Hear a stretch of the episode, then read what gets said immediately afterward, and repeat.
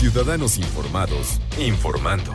Este es el podcast de Iñaki Manero, 88.9 Noticias. Información que sirve.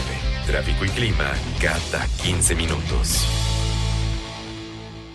Saber leer de manera correcta las etiquetas de los alimentos, dicen algunos especialistas en nutrición. Aprender cuándo un alimento es rápidamente perecedero o puede consumirse durante más tiempo. ¿Cuál es la clave? Dicen los expertos. La clave reside en la diferencia entre fecha de caducidad y fecha de consumo preferente, que a veces no entendemos la, relación. Yo la verdad sí no me había detenido a, pensarlo.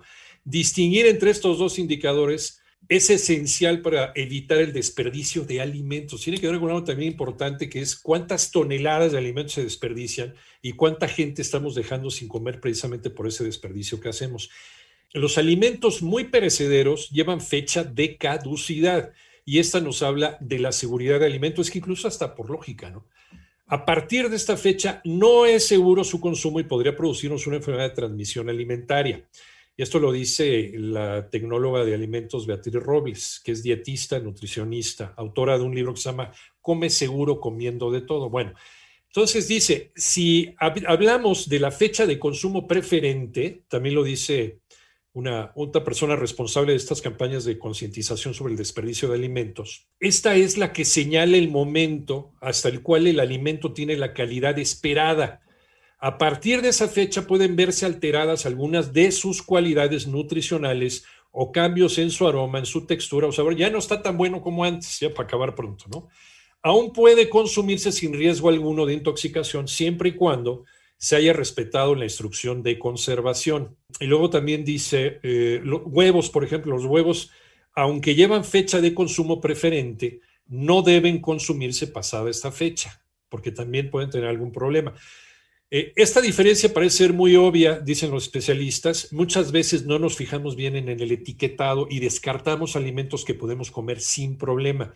Se calcula que en torno a un 40% de los consumidores no tienen, tenemos hasta ahorita yo, ¿no? Sí, lo admito, clara la diferencia entre ambas fechas, de acuerdo a un estudio de varias agencias de alimentos internacionales, entre ellos la FDA de los Estados Unidos, entre fecha de caducidad y fecha de consumo preferente, que son dos cosas completamente distintas. Entonces, si tú dejas un alimento porque ya se está pasando la fecha de consumo preferente, a lo mejor estás desperdiciando comida. Todavía lo puedes consumir aunque ya no vas a ver igual o ya no va a oler igual, ya no se va a ver tan bonito. Claro, si lo ves verde, ¿no? Y con gusanos, pues, ya sabes qué hacer, ¿no?